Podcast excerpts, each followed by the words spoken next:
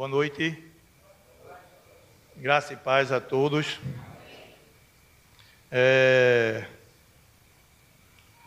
Hoje, meus irmãos, eu eu queria falar de um de um assunto que durante todo o culto aqui, desde o começo, nas orações, sempre tocaram nele, a respeito do nosso coração. É de onde procede todas as coisas, de onde tudo se sai, daquilo que o que você fala, o que você pensa, o que você sente, tudo vai para o coração. E tudo sai do coração. E justamente é sobre esse assunto que eu, que eu queria hoje conversar com vocês. Queria que vocês abrissem a Bíblia de vocês. No Evangelho de Jesus Cristo, Lucas escreveu, capítulo 6. Vamos ler do Lucas 6, 43 ao 45.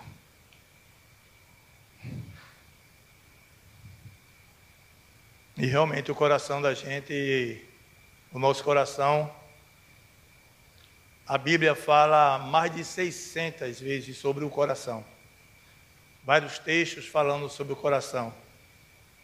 Porque realmente todo o nosso ser, tudo que procede, vem dele. Né? Até lá em Deuteronômio mesmo, o Senhor, é, Moisés chega e diz que a gente deve amar a Deus de toda força, todo coração, de todo coração e todo entendimento. Então, eu queria junto com os amados ler o texto da Bíblia que se encontra agora em Lucas 6 do 43 ao 45. A Sagrada Escritura diz mesmo assim: Não há árvore boa que dê maus frutos, mau fruto, nem tão pouco árvore má que dê bom fruto. Portanto, cada árvore é conhecida pelo seu próprio fruto, porque não se colhe figos de espinheiros, nem dos abrolhos se vidimam uvas. O homem bom, do bom tesouro do coração, tira o bem, e o mal, do mau tesouro, tira o mal. Porque a boca fala do que está cheio o coração. Vamos orar? Santo Deus e Pai, graças te damos, Senhor, por tudo que o Senhor tem feito durante todo esse dia de hoje, pela manhã, ter nos instruído. Tivemos momentos de louvores, de orações. Agora à noite, no mesmo espírito, tivemos momentos de louvores, de adorações. Ó oh, Senhor, fala ao nosso coração, porque é justamente sobre esse assunto que vamos conversar hoje. Me capacita para eu poder falar justamente o que tu queres, Senhor, para a tua igreja. Abre o coração daqueles que estão escutando, Senhor, para que venha sair daqui, Senhor, confrontado, exortado e alegre, porque a tua palavra nos traz alegria e conforto e paz. Fala conosco, Pai, durante toda essa noite, em nome de Jesus. Amém. Meus irmãos, é, quando eu li esse texto, eu fiz uma pergunta a mim mesmo. Por que motivo Jesus chega aqui e fala, começa a comparar o homem com uma árvore, e começa a dizer que é do coração que procede todos os maus desígnios, como diz Jeremias, capítulo 17. Que toda árvore boa ela dá bom fruto. E a árvore má dá mau frutos. Eu queria com, com os amados que a gente fosse lá para o versículo 1, lá no começo do capítulo 6. Até chegar onde a gente acabou de ler. A Sociedade Bíblica do Brasil, ela põe textos ou títulos em cada texto. E aqui fala de Jesus, é o Senhor do sábado. Aqui conta que Jesus, passando pela seara, começou a colher espigas, os seus discípulos com ele, e começou a colher. Os fariseus lhe disseram: Por que fazeis o que não é lícito no sábado? E Jesus respondeu: Nem ao menos tendes lido o que fez Davi? Jesus começa a confrontar os fariseus. Vocês não sabem da lei, vocês não conhecem os mandamentos, vocês sempre estão na sinagoga ensinando a respeito da lei. Vocês não viram, vocês não leram, vocês não sabem o que aconteceu com Davi, que quando ele teve fome entrou no entrou no, no templo e comeu do pão da propiciação e deu aos seus que estavam com ele. E o coração dos fariseus aqui, se eu não me engano, é Marcos, eu sei que é um desses dos evangelhos sinóticos. Fala que eles, os fariseus, quando Jesus saiu passando, eles ficaram com o coração razoável, com raiva, se iraram e se juntaram juntos aos herodianos para querer pegar Jesus em alguma falha. Sucedeu que verso 6. Que no outro sábado, Mateus fala que é no mesmo sábado, que no outro sábado, Jesus entrou na sinagoga. E ali ele foi, como diz costume, como fazemos, todo domingo vamos à igreja. Jesus tinha o mesmo costume, e aqui está nos ensinando a mesma coisa. No dia do Senhor, está na sinagoga, para poder cultuar a Deus e aprender mais dele. Então, ele entra na sinagoga, tem um homem com a mão ressequida, Jesus chama ao meio e pergunta: é lícito curar no sábado ou não? Fazer o bem ou fazer o mal? E os sacerdotes e os fariseus, os escribas ficaram tudo enfurecidos. Do mesmo modo. E Jesus curou esse homem. Porque Jesus é o Senhor do sábado. Continuando, no versículo 11 diz mesmo assim: Mas eles se encheram de furor e discutiram entre si quanto ao que fariam com Jesus. Naquele mesmo dia, retirou-se para o monte a fim de orar e passou a noite orando a Deus. Jesus aqui nos ensina que antes de tomarmos qualquer uma decisão, o que formos fazer, precisamos sempre consultar a Deus. Tem um momento de comunhão com Deus. Aqui, nesse texto, é justamente quando ele escolhe os doze apóstolos. Jesus subiu ao monte, Jesus tirou um tempo para orar, porque sabia a decisão que ele tinha que tomar e sabia que também os fariseus e os escribas estavam perseguindo ele. E nessas horas que realmente precisamos procurar o Senhor. Ter um momento a sós com Ele. E Jesus escolhe os doze apóstolos. E descendo com ele, versículo 17. E descendo com ele, parou numa planura, onde se encontraram muitos dos seus discípulos, muitos dos seus discípulos seus, e grande multidão do povo de toda a Judéia, de Jerusalém e do litoral de Tiro e de Sidom, que vieram para ouvirem a serem curados, para ouvirem e serem curados de suas enfermidades. Também os atormentados por espírito imundo eram curados. Jesus está no monte. Mateus chama isso aqui o, é, o Sermão do Monte. Lucas, quando diz aqui, não quer dizer que Jesus desceu do monte e foi para a parte mais plana. Não, Jesus desceu do, da parte mais alta do monte e foi procurar um lugar mais plano. Chegando lá, estavam seus discípulos esperando ele para poder aprender dele. Discípulo quer dizer o seguidor, aluno de um mestre. Então, seus discípulos estavam ali esperando ele, e a multidão também, porque acreditava que Jesus podia curar. E Jesus curou cada um deles. E Jesus começa falando: Vejam bem, eu quero que vocês prestem atenção. E Jesus e encontrou os seus discípulos. E toda a multidão procuravam tocá-lo, porque dele saía poder e curava a todos. Então, olhando ele para os seus discípulos, disse: Preste atenção. Jesus está ensinando aos seus discípulos.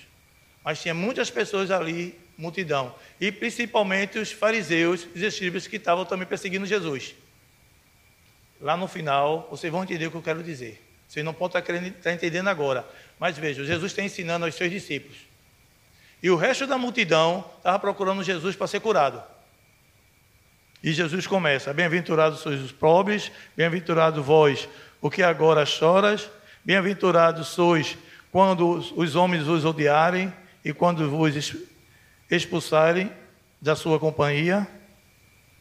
Regozijai-vos naquele dia, exultai, porque grande é o vosso galardão no céu. Aí Jesus fala: Ai de vós, os ricos, porque tendes a vossa consolação, ai de vós, os que estáis agora fartos, porque sereis, porque vireis a ter fome, ai de vós que agora se rides, porque a vez de lamentar e chorar. Ai de vós quando todos vos louvarem, porque assim procedem seus pais com os falsos profetas. Aí Jesus começa a falar sobre perdão. Jesus fala aqui do amor que devemos ter, precisamos amar, e agora ele começa a falar do perdão. Digo, porém, a vós outros que me ouvis. Lembre que ele está no monte, muitos estão ouvindo ele, mas ele está ensinando os seus discípulos. E muitas vezes não estão prestando atenção digo vocês que me ouvis, preste atenção. Amai os vossos inimigos, fazei o bem aos que vos odeiam. Na cultura deles, eles eram oprimidos pelos romanos. Amar um romano era quase impossível. Para um judeu amar um romano, amar um samaritano, quanto mais um romano. Era quase impossível. Mas Jesus vai de contra a cultura deles anda na contramão. Começa a mostrar a essência do verdadeiro evangelho e do amor de Deus para com todos, que é o amor. Bendizeis aos que maldizem, orai pelos que caluniam. Ele começa aqui a começar a dar valor à vida. Perdoe. Perdoe. Aí ele entra, aqui parece que ele está mudando de, de assunto. Ele começa uma parábola. Essa parábola justamente é quando ele está querendo falar aos seus apóstolos, que também estava com ele. Lembra que ele escolheu os seus apóstolos, desceu junto com os seus discípulos. É diferente discípulo para apóstolo. O discípulo ele é um aluno, ele está aprendendo, está andando com Jesus, e o apóstolo ele vai ser enviado quer dizer enviado. E Jesus conta uma parábola. Hoje também uma parábola, parábola. Pode porventura um cego guiar outro cego? Não cairão ambos no mesmo buraco? Pode porventura o cego guiar outro cego? A gente sabe que não. Jesus está começando a chamar a atenção de todos aqueles que estão escutando ele ali no monte. Pode? O ensinamento deles, dos fariseus, não tem amor. Um cego está na escuridão, está nas trevas. Ele não enxerga a frente. Se vocês continuarem seguindo eles, os ensinamentos deles, vocês cairão igual a ele. Cuidado. E aqui Jesus vai chamar ele de hipócritas. Aí Jesus chama a atenção dos discípulos. E o discípulo não está acima de seu mestre, eu imagino Jesus olhando para os seus discípulos dizendo: Vocês não estão acima dos seus mestres, acima de, acima de mim. Mas todo aquele, porém, que for bem instruído será como seu mestre. Aqui Jesus está novamente dizendo aos seus discípulos: não sigam eles. Os ensinamentos deles é contra a palavra de Deus. Ele conhece a lei, ele conhece a palavra de Deus, mas não anda segundo a palavra de Deus. Sigam a mim, Jesus diz. Sigam a mim, porque eu sou a luz. Porque se vocês aprender, aprenderem de mim, vão ser igual a mim, parecido comigo. Vocês vão ensinar o amor, o perdão. Aí ele continua: Por que vês tu o argueiro do olho do teu irmão? Porém, não reparas a trave que está no teu próprio. Como poderás dizer a teu irmão: Deixa, irmão, que eu tire o argueiro do teu olho, não vendo tu mesmo a trave que está no teu. Hipócrita, tira primeiro a trave do teu olho, e então verás claramente para tirar o argueiro que está no olho do teu irmão. Fazer um autoexame. Procura ver como é que está a tua vida antes de você julgar o teu irmão. Tira essa trave que está no teu olho. É mais fácil olharmos e acharmos defeito dos outros do que até o nosso próximo, próprio. E, e alguns comentaristas falando sobre esse texto, eles dizem que Jesus, né, eles acham, usou até de ironia, fez até um ar de riso.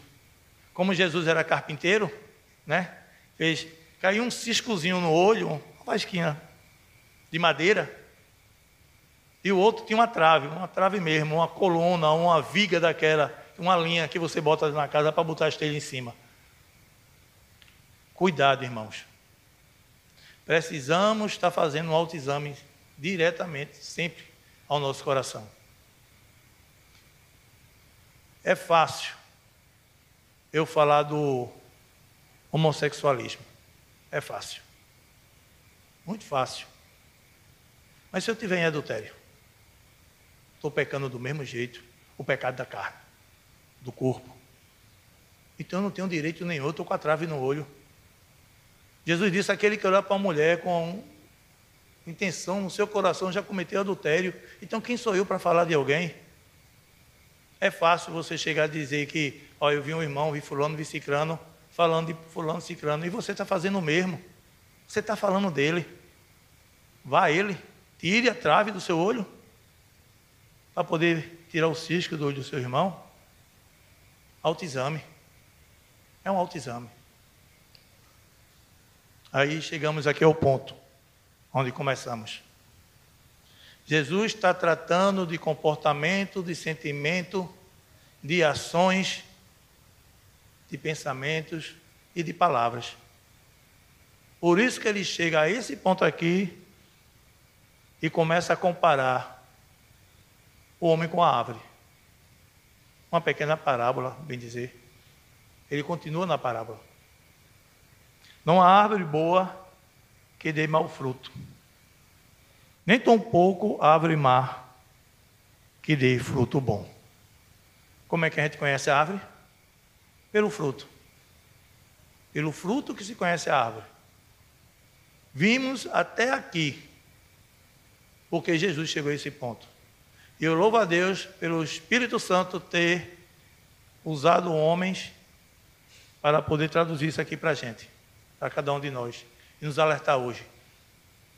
Porque senão cada um de nós ia estarmos com a trave no olho, julgando os outros. Eu louvo a Deus por isso.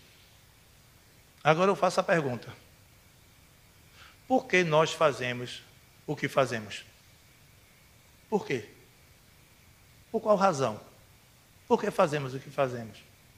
Porque um homem com uma família linda, bonita, é capaz de perder quase a sua família, ou quase o perde, por 10, 20, 30 minutos de adultério. Por quê? Qual é a razão? Porque quando a gente é trancado no trânsito, o coração se enfurece logo e vem mesmo de coisa na cabeça de você esculhambar aquele camarada ali. Por quê? Qual é a razão? Por que fazemos o que fazemos? Porque uma criança, uma criança é tão teimosa, tão teimosa, E ninguém ensinou nada a ela. Mas você tem que passar quase um ano ensinando mais de mil vezes, suando a camisa, não faça, não faça, não faça. Ninguém ensina a ninguém fazer nada errado. A gente só ensina a fazer o que é certo. Ninguém chega para uma criança ou para um adulto, olha, faça isso, isso, isso, isso. Não faz. Ninguém. A gente gasta tempos, horas, ensinando o que é certo. Mas por que isso acontece? Por que procede? De onde procede tudo isso? Procede do nosso coração. Só conhecemos a árvore pelo fruto. Eu vou ler um, um texto que eu vi no, em um livro, que diz mesmo assim, ó. Porque enquanto que aquele que está se esforçando em permanecer em Cristo é chamado de louco. Você quer permanecer em Cristo, você luta, luta. Você faz de tudo para não pecar, andar certo na linha, no trabalho, em casa. E às vezes você é taxado de louco. Esse cara é um louco, mano. só fala da palavra de Deus, só fala da Bíblia, só fala da Bíblia. A vida dele só é isso. Quando a gente fala alguma coisa, vem falar sobre mulheres, futebol. Aí o cara, é, dá para mim não. E somos taxados de louco. E aquele que tem uma consciência sensível às coisas espirituais é chamado de careta. E aquele que anseia por santidade, ele é santarrão. Aquele que busca sempre estar na presença do Senhor, está sempre na igreja, nos cultos, culto de oração, tem reunião, tem mais isso, aquilo, outro. Esse cara só vive na igreja procurando se santificar. É considerado de santarrão. E olhe que às vezes isso parte do próprio coração de outro crente. Eu não falo do lado de fora, não. Às vezes você é criticado dentro da igreja mesmo, por, por querer ter uma vida de santidade, uma vida em comunhão com Deus. Às vezes é a esposa, ou é o marido, ou é os filhos. Aí tu vai novamente para a igreja, de novo. Imagina como é que está o coração dessa pessoa. Imagine. E a Bíblia tem resposta para isso. A Bíblia tem resposta. Jeremias 17, 9 diz: Enganoso é o coração mais do que todas as coisas, e desesperadamente corrupto. Quem o conhecerá? O nosso coração engana, irmão. Às vezes pensamos estar tá fazendo as coisas certas, mas não estamos. E esquecemos do que Jesus fez lá no começo que a gente leu. Tem um tempo em comunhão com Deus. Mas realmente devo fazer isso? Devo realmente fazer isso? Deus conhece nosso coração melhor do que nós mesmos. O Salmo 139 diz que Ele sonda, esquadrinha nosso coração. Não pense que você domina seu coração e nem que seu coração é bom. Não, seu coração é mau. Eu li um livro que o título dele é O Coração Mau, justamente baseado em Jeremias 17, 9. Eu fiquei tremendamente, nem sei nem como dizer. Eu vi que eu, eu não amo.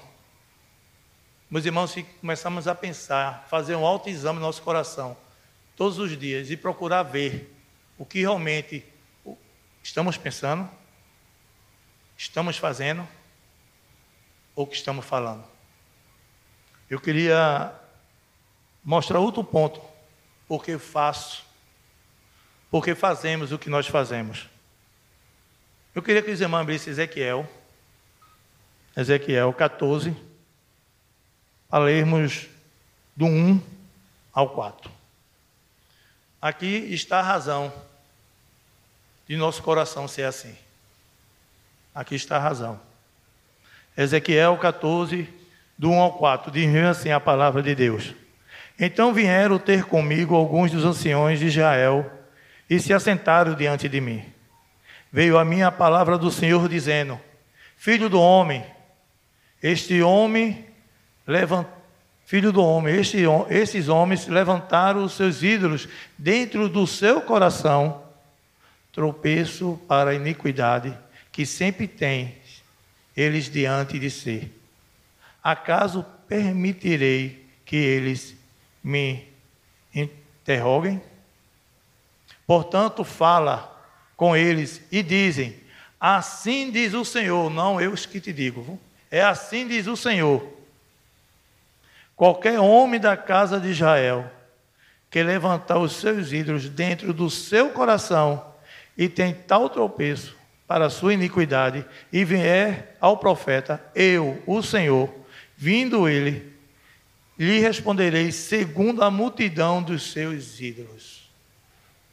Aqui está a resposta, irmãos.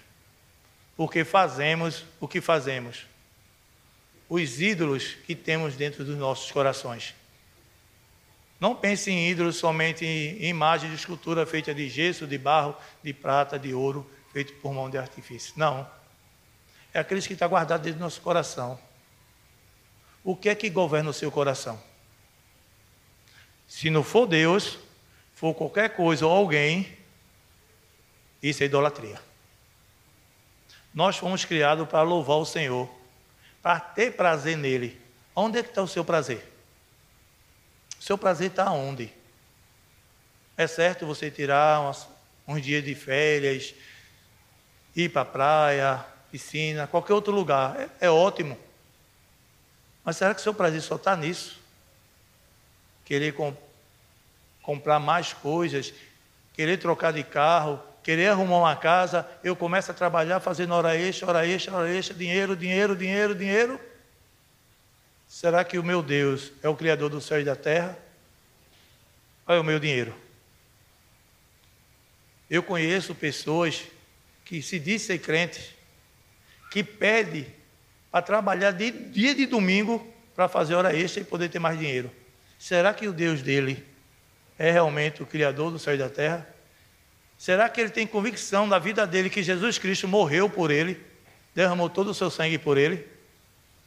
Será? Cada um de nós temos um ídolo aqui dentro. Precisamos procurar. Seria tão bom que o Senhor passasse uma radiografia e a gente visse os ídolos passeando. Tem pessoas que idolatram filhos. Tem pessoas que idolatram marido, mulher, mãe, pai, carro, casa. Por que fazemos o que fazemos? Quem que governa o meu coração? Quem que governa o seu coração? Faça, faça um autoexame. Realmente é Deus que governa o seu coração? O que vemos aqui? Ele diz, no versículo 4: Qualquer homem da casa de Israel que levantar os seus ídolos dentro do seu coração e tal de, e tem tal tropeço para a sua iniquidade, que vier ao profeta, eu, o Senhor, vindo ele, lhe responderei segundo a multidão dos seus ídolos. Ele vai lhe responder segundo a multidão dos seus ídolos. O presbítero aqui, quando orou, ele fez que às vezes nós costumamos culpar quem? Pelos nossos erros? O diabo. O diabo. Mas o problema está no nosso coração, irmão. Quem está governando ele? Você está dando ouvido a quem? Se a gente voltar lá no Antigo Testamento, vamos ver o povo de Israel sempre caiu por causa do dureza do seu coração. Deus libertou o povo. Deus fez ele andar pelo deserto. Deus colocou uma coluna de fogo à noite para esquentar eles e iluminar o caminho. Durante o dia ele toma nuvem por causa do sol quente. Fez cair pão do céu, fez cair carne, água da rocha fez sair. E o povo, coração endurecido. Bem parecido com a gente também, às vezes. Viu? Às vezes não enxergamos as bênçãos que o Senhor nos dá todos os dias. A saúde, o trabalho, a casa que temos, a saúde de nossos filhos. Bênção. É bênção. Mas às vezes o nosso coração tem outros ídolos que se acha mais importante. Perdemos mais tempo, às vezes, assistindo um filme, do que às vezes estar na comunhão com o Senhor, lendo a palavra de Deus. O nosso coração é enganoso, não confie nele. Não confie nele. O Senhor conhece, Ele sonda. Idolatria, meus irmãos. Idolatria é um adultério contra Deus. Idolatria é um adultério contra Deus. É você dizer aquela pessoa que você ama, mas você está saindo com outro, está pensando em outro. Idolatria é adultério contra Deus. Como disse João Calvino, o coração do homem é uma fábrica de ídolos. E realmente é, irmão. Depois que eu li esse livro, eu fiquei parei para pensar. Até eu conversei com o Diego. Depois fui ler um outro um do puritano, o autoexame. Fazer um autoexame de você mesmo.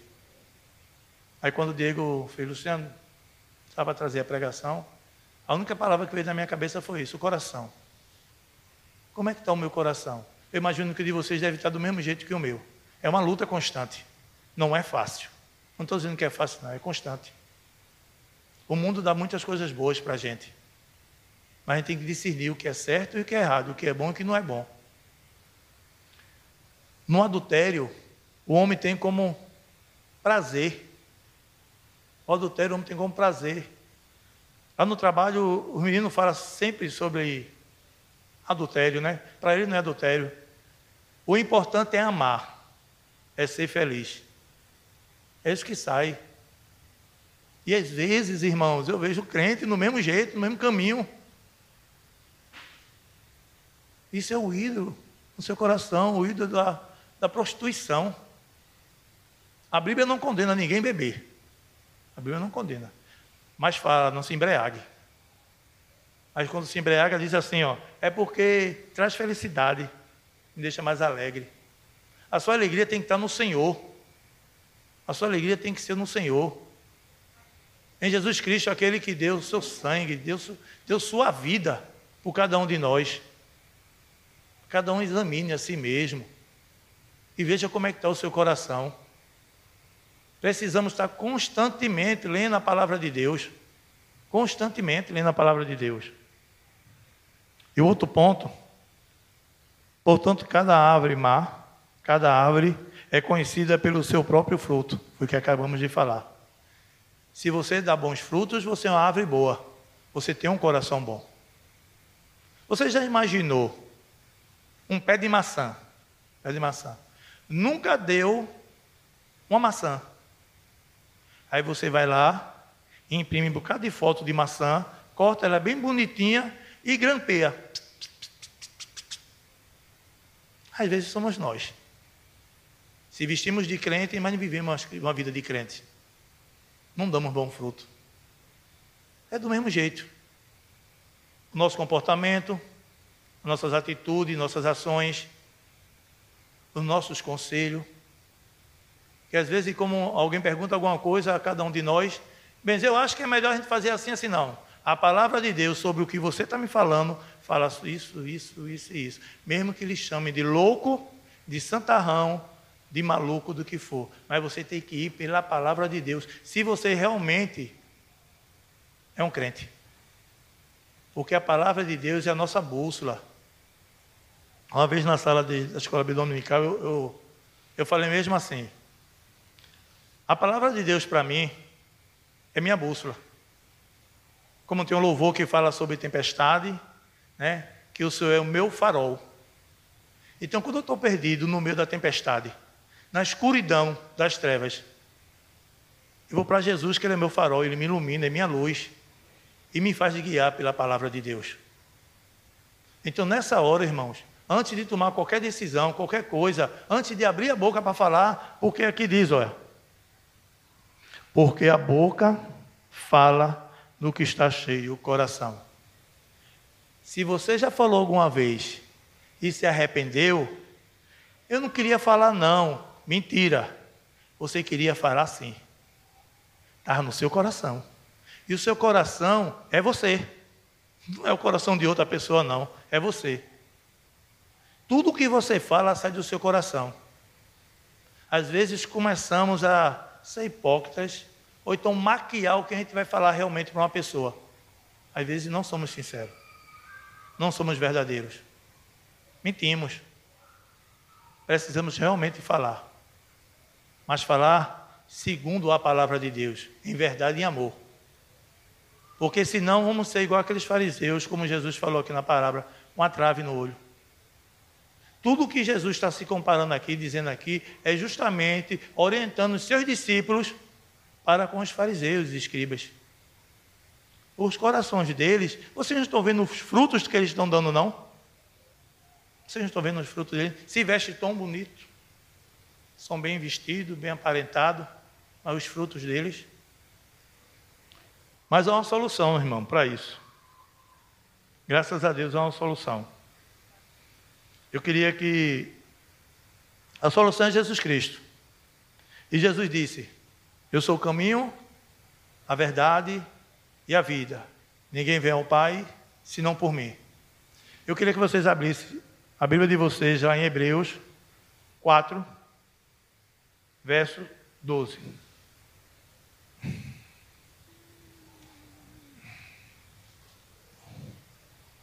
Porque a palavra de Deus é viva e eficaz.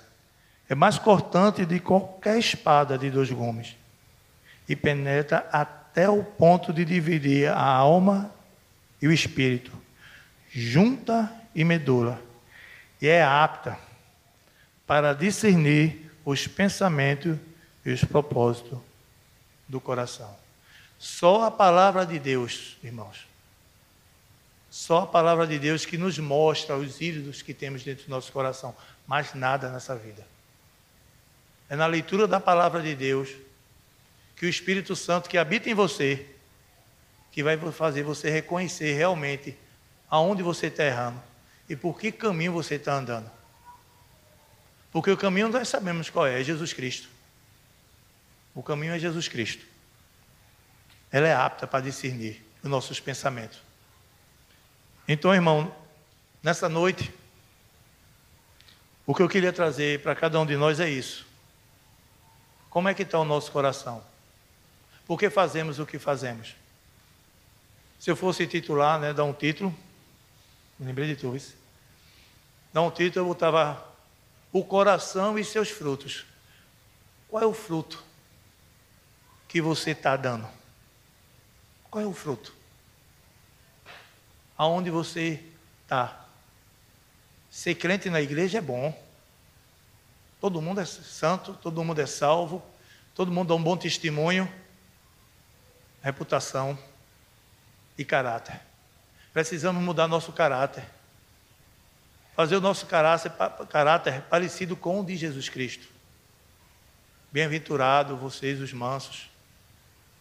Para encerrar, irmãos, eu queria que vocês abrissem no Salmo 51 e lessem junto comigo. Isso aqui é o que realmente precisamos em nosso coração. Ter todo dia. Versículo 7, 10 e 17. Vamos ler junto comigo? Salmo 51, versos 7, 10 e 17. Todos acharam? Vamos lá? O 7. Purifica-me com isopo, e ficarei limpo. Lava-me, e ficarei mais alvo que a neve. O 10. Cria em mim, ó Deus, um coração puro, e renova dentro de mim um espírito inabalável. 17. Sacrifício agradáveis a Deus são espírito quebrantado, coração compungido e contrito, não desprezarás, ó Deus. É isso que Ele quer de cada um de nós. Um espírito quebrantado e um coração contrito. Deus abençoe a cada um. Vamos ficar de pé e vamos orar? Pai Santo, Deus eterno, cria em nós, Senhor, um coração puro. Renova dentro de nós, Senhor, nosso, nosso espírito. E fazer que cada um de nós, Senhor, venha te amar em espírito e em verdade. Transforma nossos corações, Senhor. Fazei, Senhor, que cada um de nós venha ter mais tempo em comunhão contigo, para descobrirmos, Senhor, quais os ídolos que temos dentro do nosso coração. Ó oh, Senhor, são muitos. Às vezes estão lá escondidos e não conseguimos ver. Mas, ó Espírito Santo de Deus, revela isso a cada um de nós E se for possível, quebra cada um de nós para podermos, Senhor, te louvar e te adorar. Porque só o Senhor é digno de louvor, de adoração e de honra. Ó Pai, obrigado, Senhor, por essa noite. Obrigado por ter falado aos nossos corações, Senhor. Obrigado pela oportunidade de estar aqui. E a liberdade de poder abrir a tua palavra e falar dela. Obrigado, Pai. Em nome de Jesus, amém. Deus abençoe a cada um.